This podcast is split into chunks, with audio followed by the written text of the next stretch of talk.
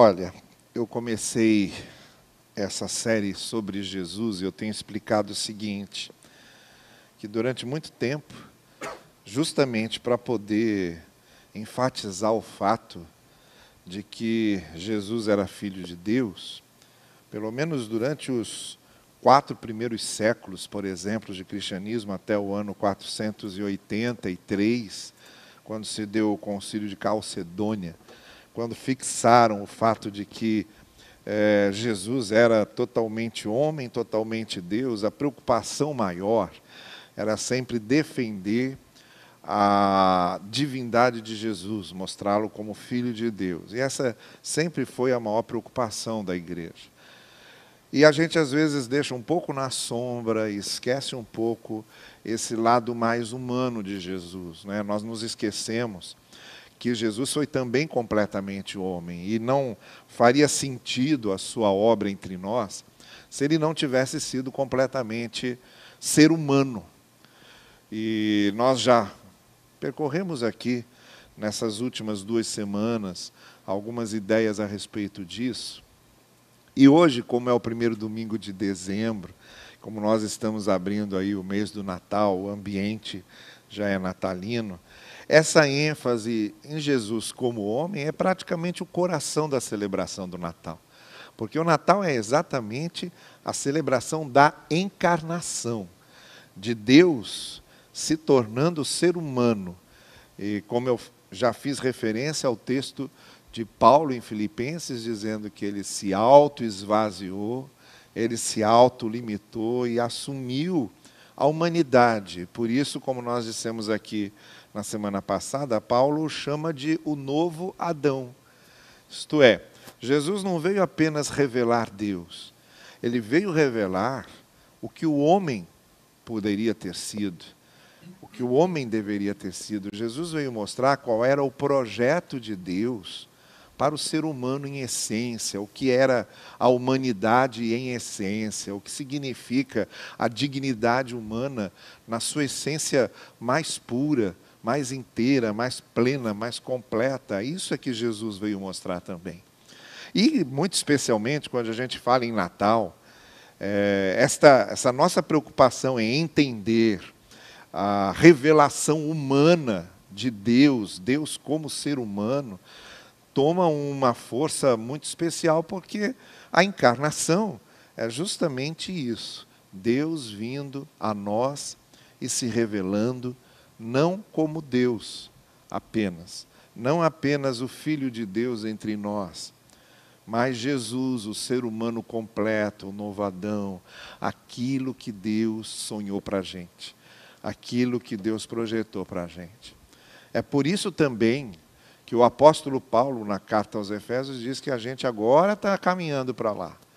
Nós nos perdemos desse projeto, nós nos afastamos desse projeto, mas a obra redentora de Jesus não só nos redime para o que será na vida eterna, ele nos redime para começar a fazer em nós agora, como seres humanos, aquilo que Deus havia sonhado.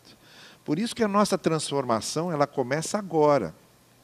Essa transformação do velho Adão no novo Adão, do velho ser humano, no novo ser humano, o novo homem, a nova mulher, a nova pessoa, transformada por Deus, é, trabalhada por Deus, começa aqui. É aqui que esse processo começa.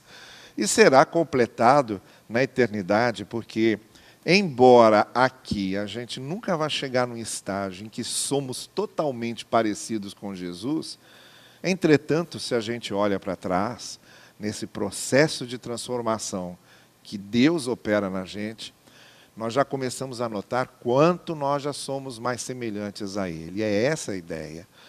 O que a gente chama, por exemplo, de processo de santificação não quer dizer absolutamente que a gente não tenha mais pecado, não vá mais errar, é, seja completamente puro. E a gente sabe que é impossível isso aqui. Mas o que a gente chama de processo de santificação significa se tornar cada vez mais semelhante a Jesus. menos parecido com Adão, mais parecido com Jesus. Esse é o grande objetivo do processo de santificação.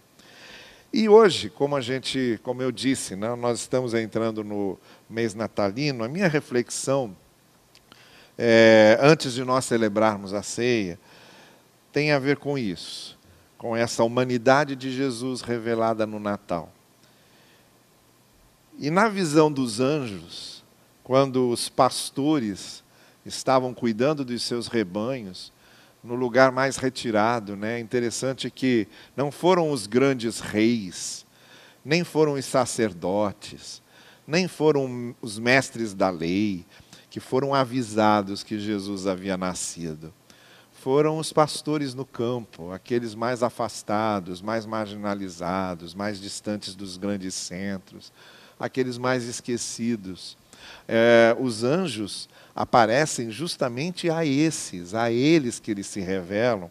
E eles dizem o seguinte: depois daquela cena que a gente conhece muito bem, dos anjos se apresentando diante deles, e depois eles vão cantar é, Glória a Deus nas alturas, paz na terra aos homens.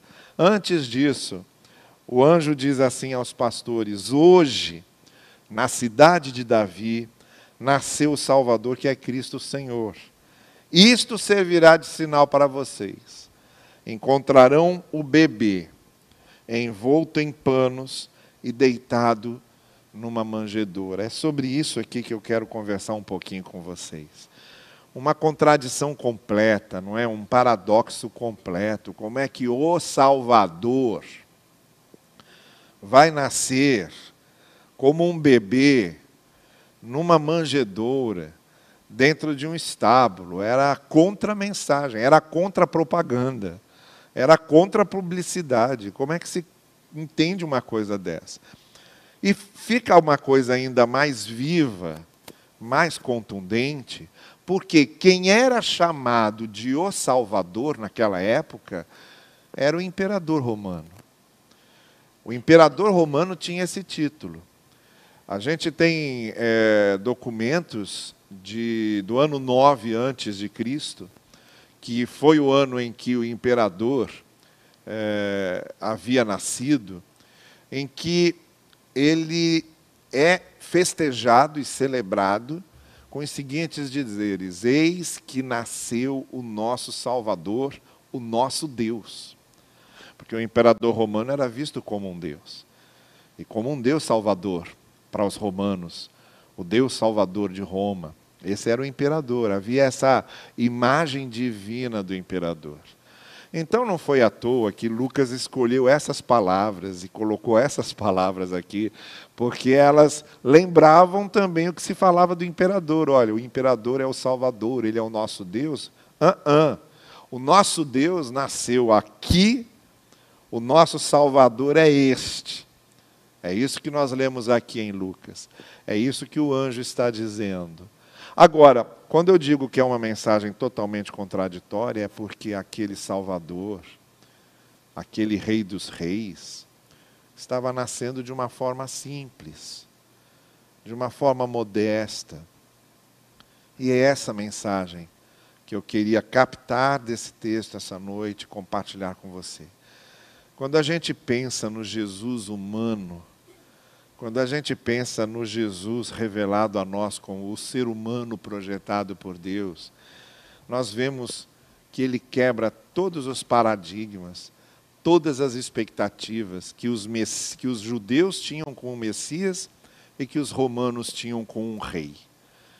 Ele era o contrário do que se esperava do Messias para os judeus e era o contrário do que se esperava de um rei para os romanos. Ele contradizia tudo. Olhar para ele era não entender nada. Chamá-lo de rei era um absurdo.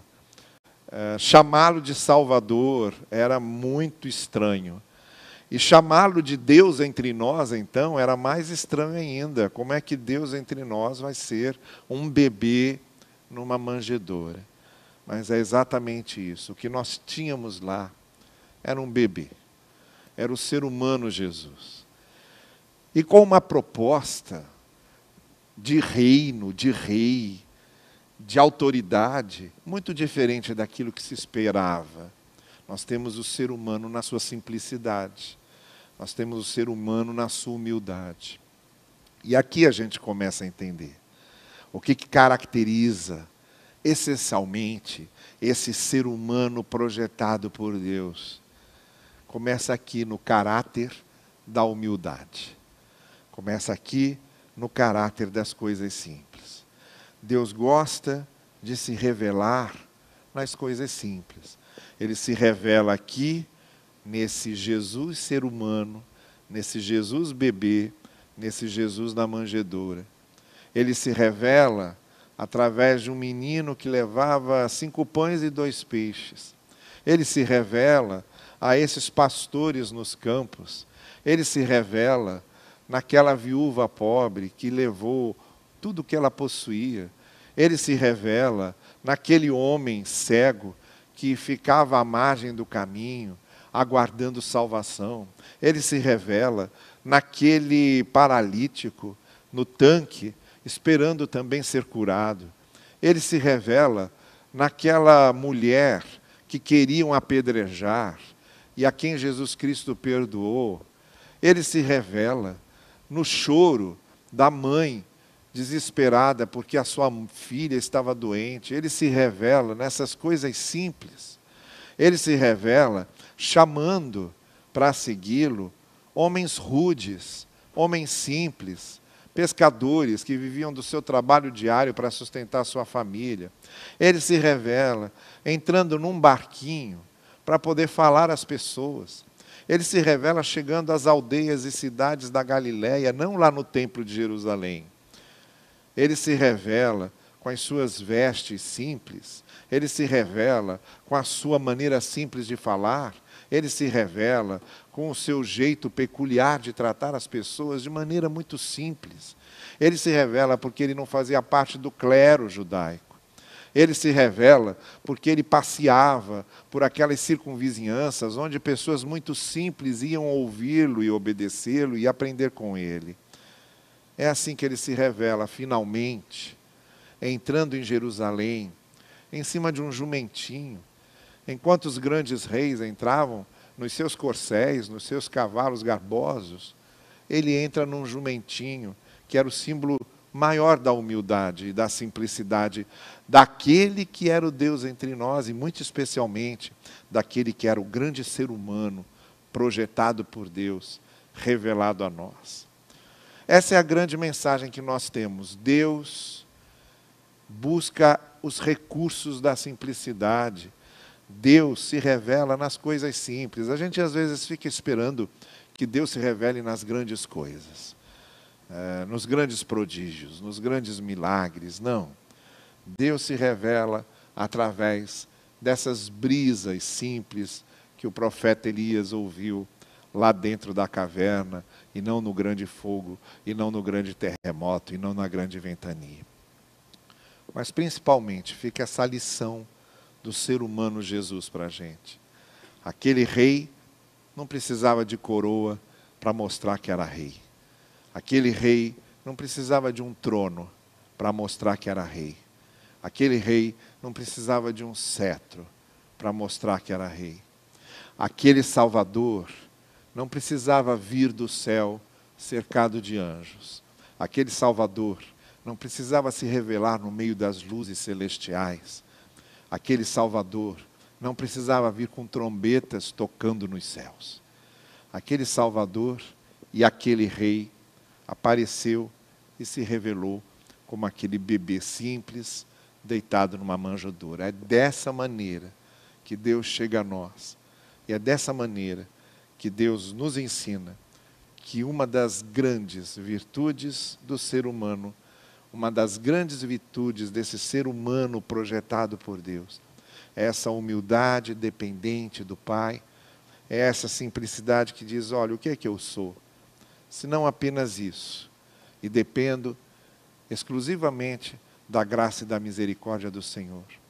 É quando nós nos conscientizamos do pequeno que somos, quando nós nos conscientizamos do limitado que somos, é quando nós nos conscientizamos daquilo que somos de pó, apenas humanos e dependemos daquele que é maior do que nós. Essa é a primeira grande característica que Jesus veio ensinar e que nós devemos assumir no ensino e no exemplo que o Senhor Jesus deu para a gente. Então é isso. Nós estamos terminando um ano de pandemia, um ano que nos ensinou como valem muito mais as coisas essenciais da vida, as coisas principais da vida. Esse Natal, com certeza não vai ser aquele Natal de grandes festas, de grandes luzes que a gente tinha. Nós vamos optar por coisas mais simples, porque é o que nos resta, não é? Aquelas reuniões mais familiares, mais essenciais. Não há nada programado de muito grandioso. Nem temos clima para isso. Que clima nós teríamos para grandes festas, quando a gente carrega esse monte de gente que perdeu sua vida, quando nós ainda estamos chorando os nossos mortos, mas a gente se, compra, se compraz e se satisfaz naquele que é o Jesus da simplicidade, o Jesus da humildade, o Jesus das coisas simples. Tenhamos um Natal simples, então. Tenhamos um Natal essencial. O Natal do Senhor que veio como um bebê na manjedoura. Esse é o Natal que nós queremos comemorar. Deus abençoe você e que essa mensagem do Jesus homem fique gravada no nosso coração.